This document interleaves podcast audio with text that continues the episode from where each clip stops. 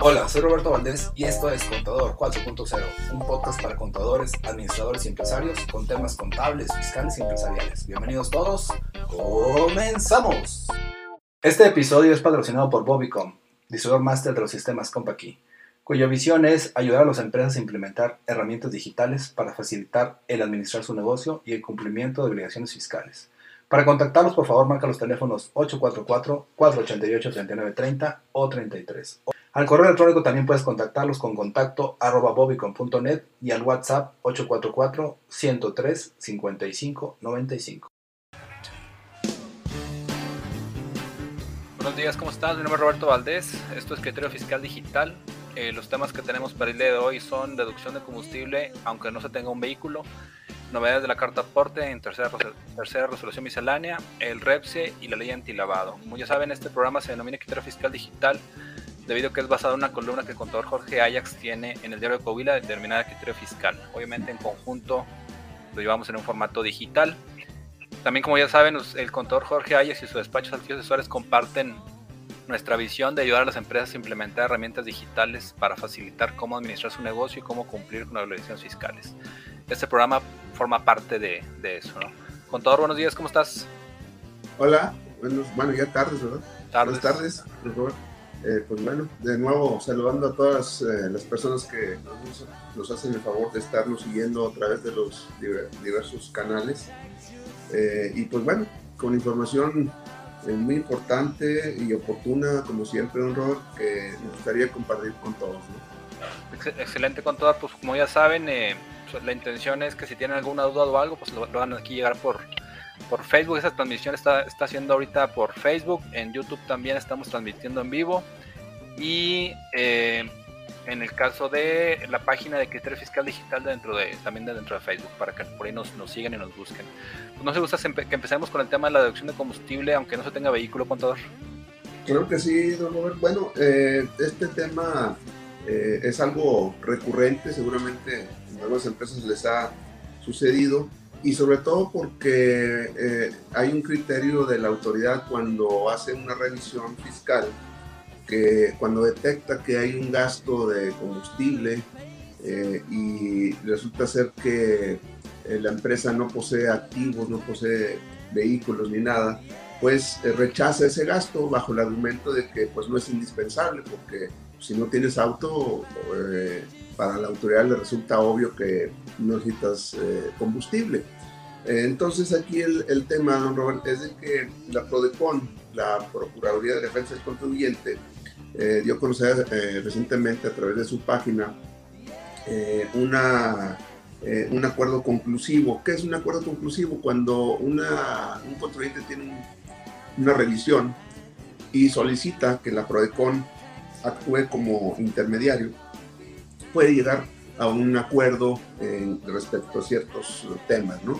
Y esto es un acuerdo conclusivo, donde se llega a un acuerdo y, el, y la PRODECON está de testigo de ese, de ese acuerdo.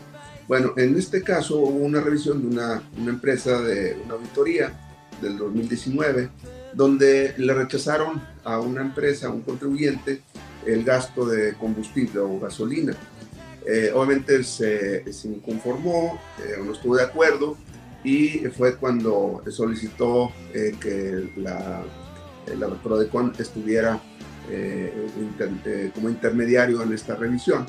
Y al final resultó, después de, esta, de este rechazo, es de que pues, se aceptó la deducción, toda vez que dentro del argumento del contribuyente era de que si bien es cierto, no tiene un vehículo registrado a su nombre como un activo fijo, pero sin embargo desarrolla en este caso en particular una eh, actividad económica eh, eh, de construcción de obras de urbanización, donde resulta necesario que el personal o los trabajadores se desplacen para pues, llevar a cabo ciertas actividades de obras de construcción, trasladarse a, a, las dependencias para realizar trámites, entrega de documentación, etcétera y pues eh, eh, a no tener un automóvil propio les pide que utilicen su propio automóvil a los, trabajadores y eh, en este caso el costo de la gasolina pues es absorbido por el por este caso por el contribuyente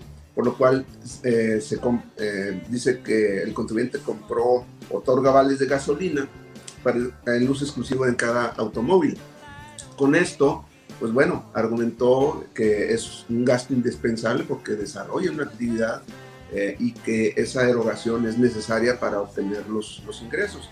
Esto fue aceptado finalmente por la autoridad y obviamente procedió la deducción. Entonces esto pues nos lleva a, obviamente a resolver algunas dudas que pudiéramos tener, don Roberto, porque pues sí, efectivamente en algunas empresas no se cuenta con eh, vehículos propios, pero no por ese hecho, o sea, ese, eh, ese argumento de que no se tengan activos propios no está especificado en la ley del impuesto de la renta como una limitante para la deducción, en este caso del combustible.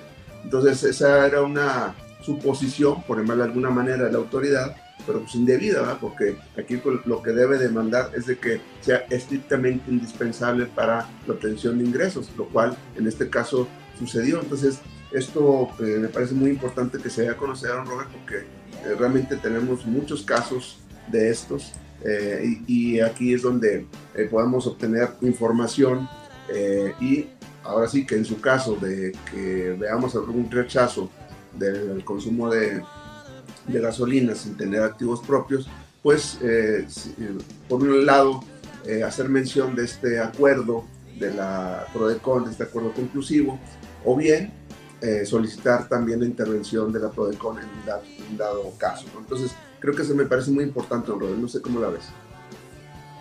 Bien, contador, nada más duda relacionada. Anteriormente se utilizaba mucho el tema de, de que se hiciera un contrato ahí entre, entre la empresa y el trabajador para que el carro fuera usado para actividades de la empresa y obviamente pues, los, gastos relacionados se pudieran hacer deducibles. ¿Sigue siendo necesario ese contrato, contador?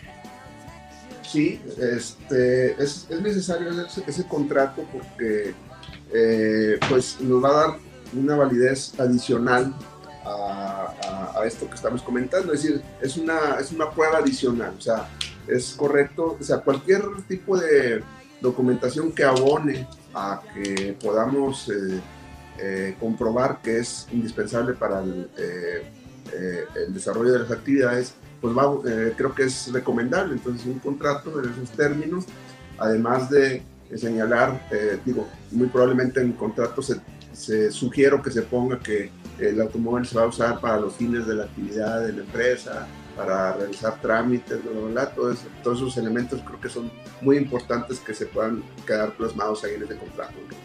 ¿Tenía un nombre ese contrato? Yo no lo tengo aquí en, la mente, ¿tú recuerdas?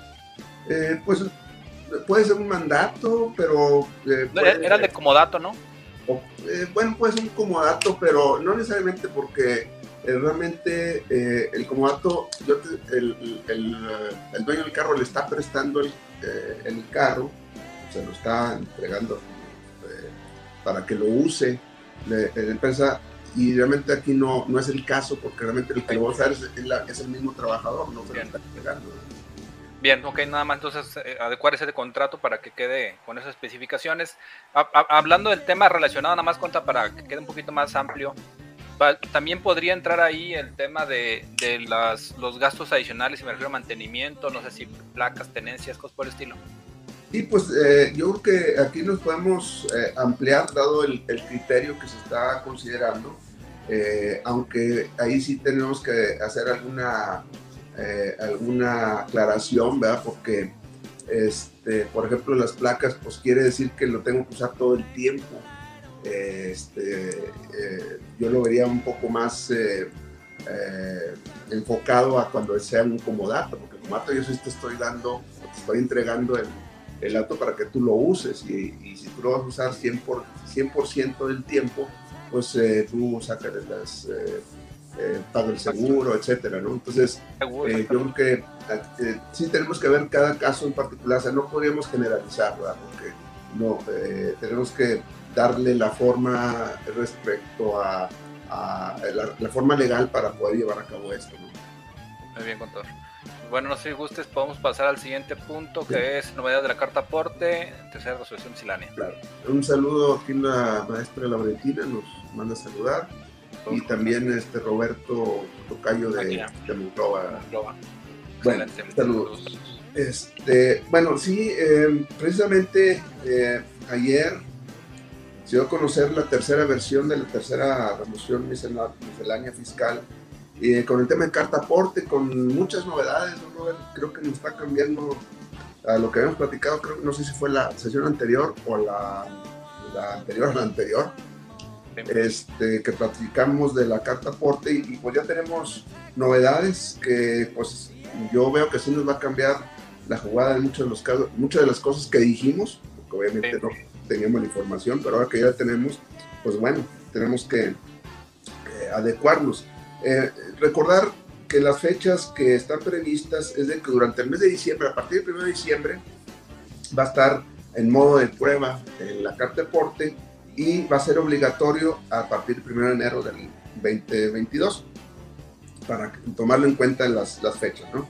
Sin embargo, bueno, ya eh, en lo que salió que se, en la página del SAT de ayer, fueron algunos temas, no voy a mencionarlos todos, sino lo más importante, es de que, por ejemplo, una duda que existía es, oye, eh, eh, en la carta aporte que deberá llevar prácticamente pues el operador, el chofer de la, del inmueble, eh, la duda era, oye, pues el, el, la factura el CFDI, lo que es válido es el XML, como todos lo sabemos, y la representación impresa no tiene validez fiscal. Entonces la pregunta es, oye, si a medio camino me piden eh, en, la, carta aporte, eh, o sea, lo puedo llevar impreso, pero si no tiene validez, pues entonces no me la vas a, a, ver que valer, si no tiene validez, o no me la vas a considerar, y el chofer tiene que llevar, no sé, un USB, una, un celular o algo con el XML, entonces afortunadamente la regla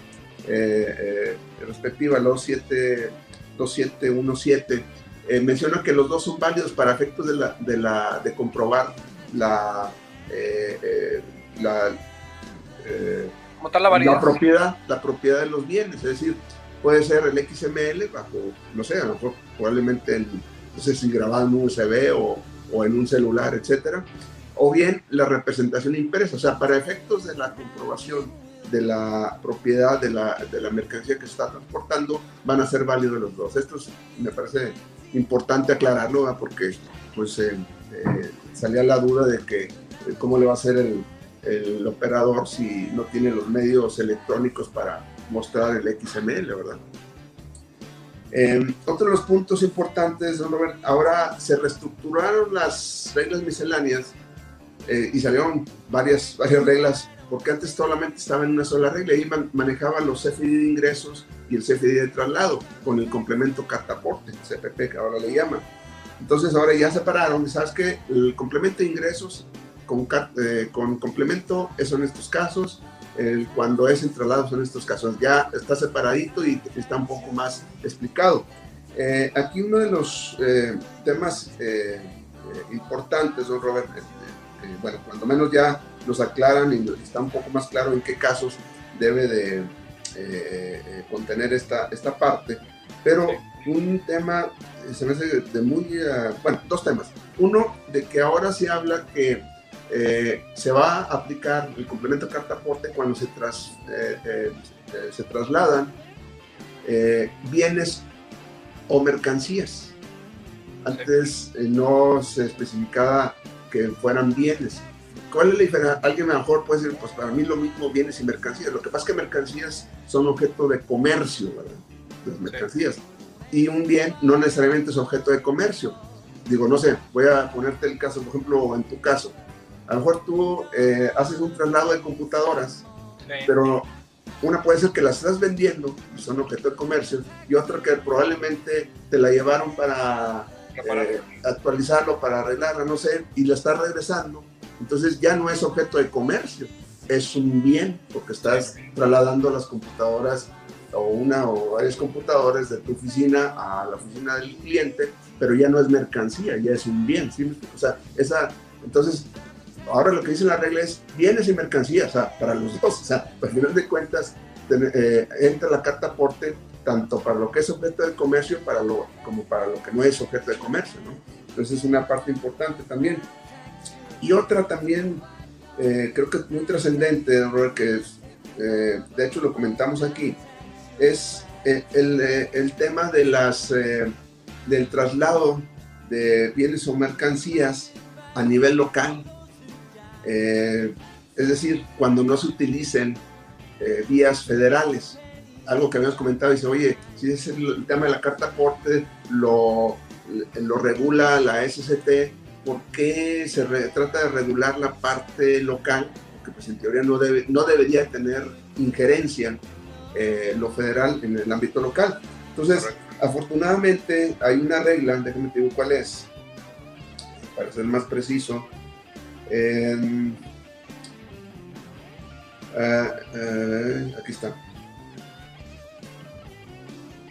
se me perdió. Aquí está, servicios locales. Traslado local de mercancías, la regla 27152, donde eh, cuando se, tras, eh, hay una, se trasladan bienes o mercancías a nivel local, es decir, cuando no se transita por una vía federal, eso es importante, no va a ser necesario que el CFDI correspondiente que eh, no eh, tenga el complemento carta aporte, sino que los datos de la mercancía vengan plasmadas en el CFDI, vengan plasmadas en el CFDI. Eh, aquí a lo mejor si me puedes ayudar un poco, el complemento es un, un anexo, no sé cómo llamarle, que va pegado, por llamarlo de alguna manera, al CFDI estándar y que en conjunto forman un solo elemento. En este caso nos están permitiendo que no traiga el complemento carta aporte, sino que en la misma factura se em, describa la mercancía, etcétera, eh, que eh, se está trasladando. Eso es cuando es un transporte local, traslado local de bienes o mercancías. Entonces, no va a ser necesario que traiga el complemento carta aporte. Hay que ver el instructivo, qué datos nos van a, a pedir por ser clave de, producto y, servicio y que no traigan el complemento carta aporte, sino que vayan en el cuerpo de la factura, sin el complemento. Ahí ahorita a ver si nos puedes ayudar con ese. Esto quiere decir que en el CFDI, eh, pues yo creo que se van a tener que abrir los campos, hacerlos más amplios o no sé, para eh, tener esta información. Entonces no sé si esta parte técnica nos puedes apoyar, ¿no? Claro.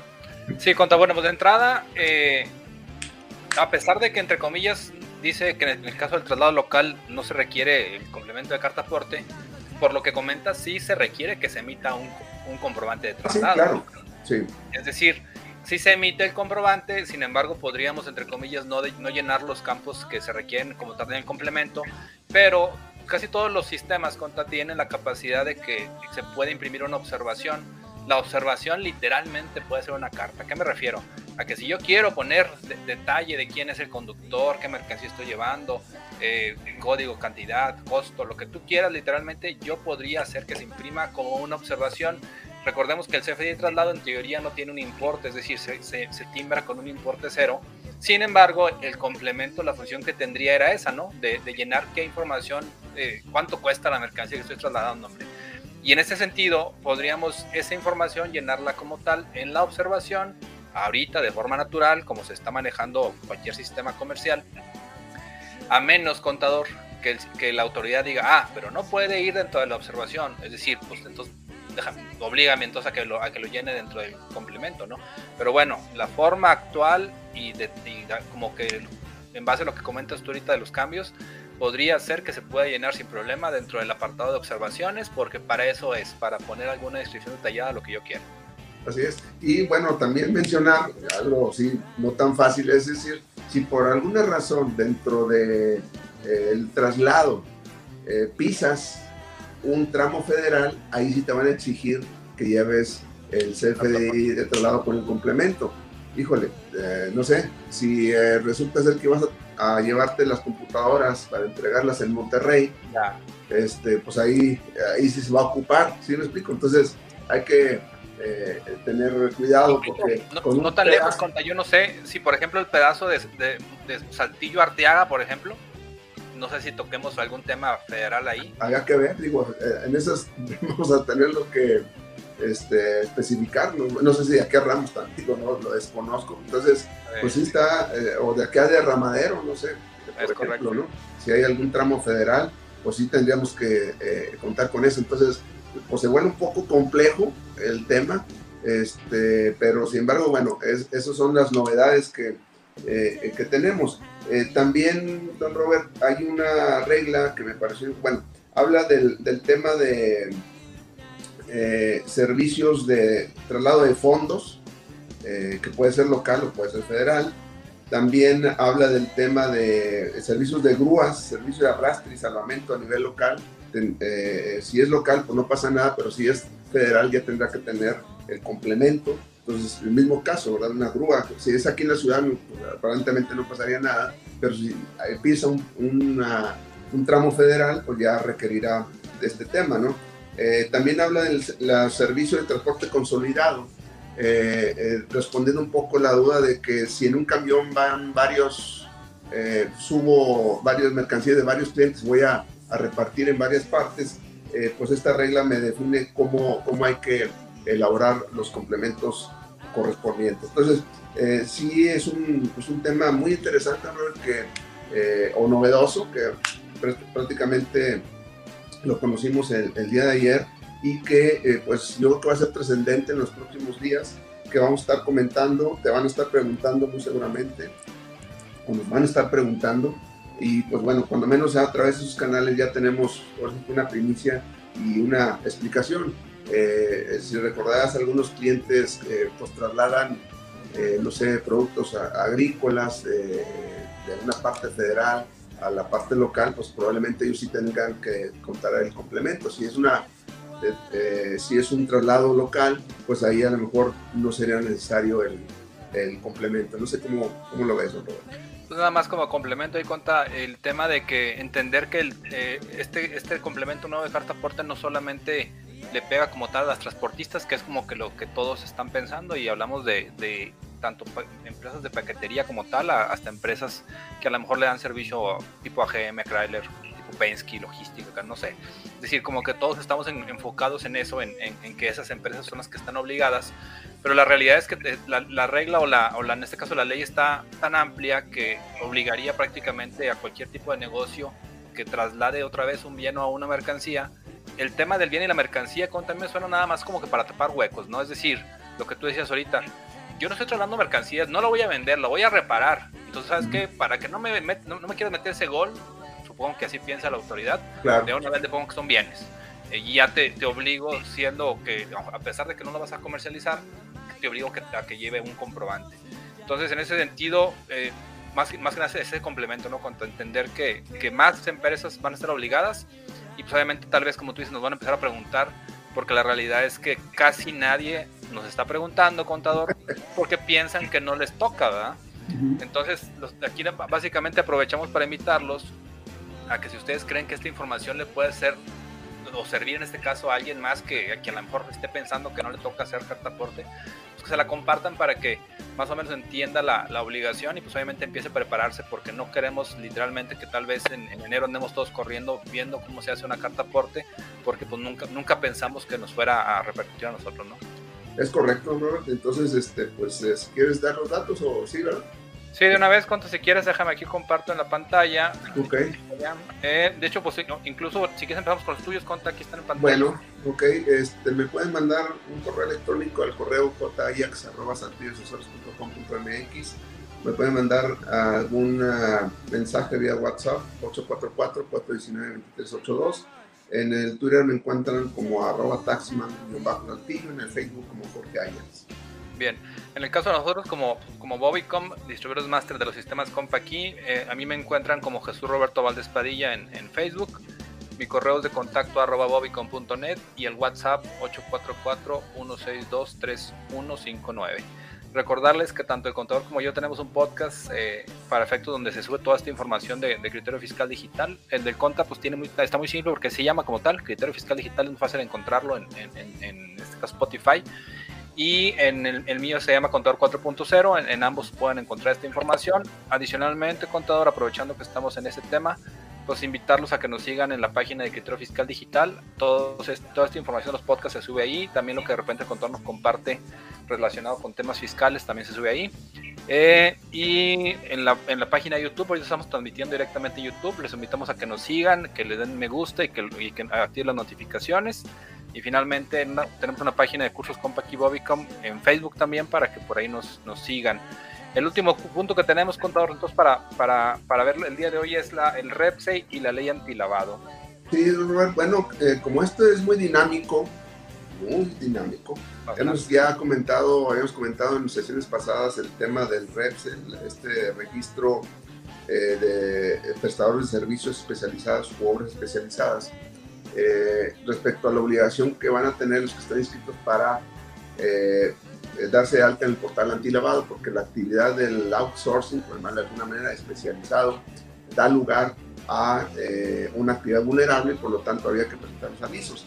Bueno, resulta ser que con fecha 23 de septiembre también, no, hace mucho, la unidad, de, la unidad de inteligencia financiera, la UIF, pues dio a conocer una, eh, en el portal dentro del apartado de preguntas frecuentes pues una, una pregunta que todo el mundo nos hacíamos. Eh, eh, dice lo siguiente, eh, cualquier empresa que se inscriba en el registro de prestadores de servicios especializados u horas especializadas, el REPSE, conforme al artículo 15 de la Ley Federal del Trabajo, está obligada a registrarse como actividad vulnerable conforme al artículo 12 del reglamento de la ley antilavado. La pregunta, es decir, la pregunta era, oye, por el simple hecho de estar en el REPSE, automáticamente tengo que estar en el portal antilavado. Yo eh, ahorita voy a leer la respuesta, eh, pero pues les adelanto que para mí yo quedé igual, no sé, a ver, si ahorita lo, lo puedes comentar. Dice, independientemente de que conforme a la ley federal del trabajo se tenga la obligación o no de estar en el REPSE, es decir, puedo o no, o sea, el hecho de que sí me está aclarando que el hecho de que automáticamente esté en el REPSE, automáticamente tenga que presentar la acción elevado. Entonces aquí nos da a entender en la respuesta que puede ser que, no es, que esté en el REPSI o puede ser que no esté. En ambos casos, si se cumplen los requisitos, tengo que presentar eh, eh, el aviso. Dice, lo que detona la obligación de llevar a cabo el trámite de alta y registro como actividad vulnerable es que el servicio prestado se lleva a cabo en los términos del inciso B de la fracción 11 del artículo 17 de la ley antilavado. Y luego viene la explicación. Es decir, que se prepare para el cliente o se lleve a cabo en nombre y representación del cliente la administración y manejo de recursos, valores o cualquier otro activo de los clientes, con independencia de que en dicha administración se incluya o no la facultad de tomar decisión, la, facultad de tomar decisión sobre el destino de dichos recursos, valores o activos y el prestador del servicio se limite a seguir las instrucciones del cliente. Punto. Es todo lo que dice pues bueno, yo al principio quedé igual, ¿no? no, no, como, que, como que no me aclaró nada. ¿Por qué? Porque finalmente, eh, no, eh, digo, si me siguieron en la lectura, y así es como dice la ley, pues en la ley nunca dice que eh, la prestación de servicios, de subcontratación, de personal, aunque sea especializado o no especializado, como sea, va a dar lugar a la presentación, a la presentación de, los avisos antilavado. Nunca dice. O sea, eso nunca ha dicho y no, dice, y sigue sin decir. Entonces, tenemos que irnos a las tripas, podemos de alguna manera, y a interpretación. Aquí el punto principal es o donde la autoridad piensa o considera que eh, la prestación de un servicio de subcontratación es una actividad vulnerable, es cuando dice que prepare para el cliente, que prepare. Entonces ya nos pensamos, híjole, que prepare. ¿Qué, qué, querrá decir preparar? Híjole, pues este, pues, eh, ¿qué, o sea, eh, ¿cómo interpreto esa parte de que prepare para el cliente?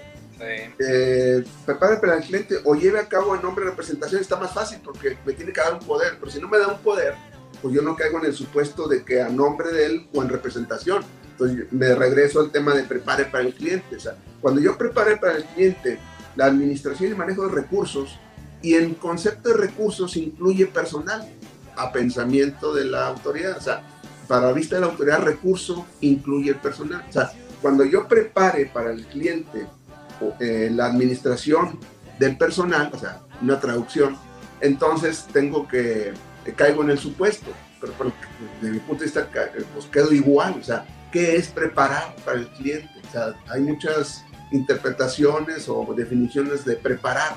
Oye, preparar, ¿qué preparo? O sea, preparo el café, preparo la comida, o sea, eh, ¿qué, ¿cómo interpretas preparar?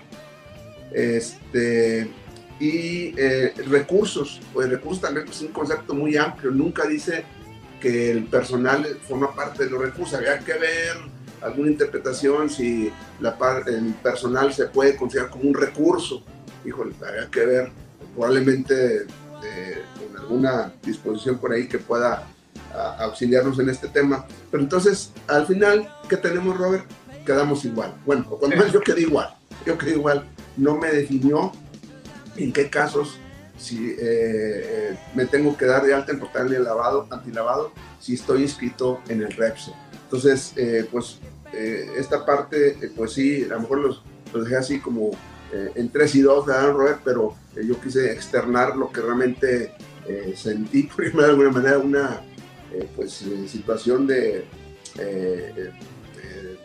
no, de no tener seguridad jurídica sobre algo que es muy básico. ¿no? puede caer un problema, una multa, simplemente por haber, ¿sabes qué? No, pues yo no preparé, yo no preparé. Bueno, pero a lo mejor la autoridad interpreta que preparar es, no sé, preparar la nómina. Oye, ya está preparando la. Ay, bueno, sí me explico, o sea, nos deja abierto el tema. Entonces, pues bueno, cuando menos sí es algo nuevo. Sí. Está preguntando más ahí la, la, contadora si nos puede repetir, por favor, eh, el artículo que estás leyendo es el artículo 17, fracción 11, inciso B de la ley antilavado. Ley antilavado, muy bien. Perfecto, sí, conta, pues yo, quedo igual, eh, me refiero a que al final de cuentas siempre hemos sido muy insistentes aquí en el programa que, que pues muchas veces la, la ley como que la, la, escriben con la intención de que no sé, sea tan claro o sea muy ambiguo o que se adecua a lo que ellos piensan literalmente y que ya después cuando se tengan que pelear es como que pues ahí yo quise decir y pues ese yo quise decir pues no está fácil de interpretar, ¿no?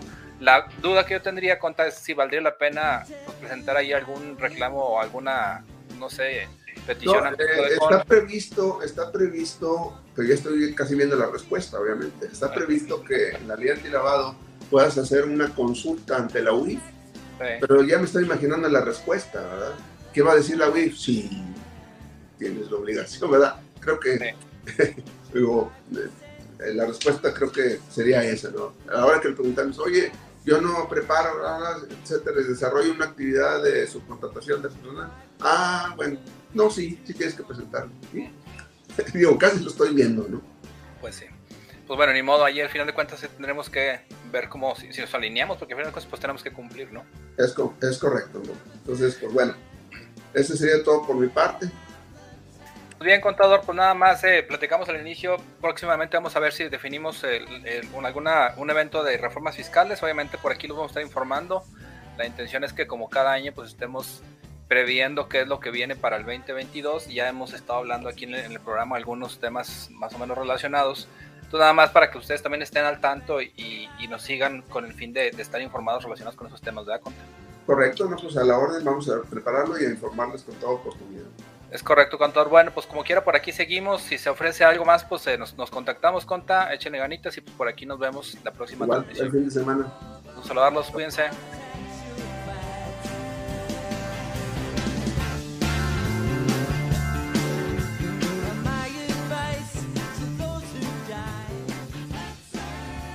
Me gustaría invitarte a escribir una reseña sobre Contador 4.0 esto es para que más personas puedan descubrir este podcast. También te pido me sigas en redes sociales como Jesús Roberto Valdés Padilla, en mi Instagram como Bobicom o Roberto Valdés. Y que pues, obviamente nos apoyes si nos des un, un me gusta.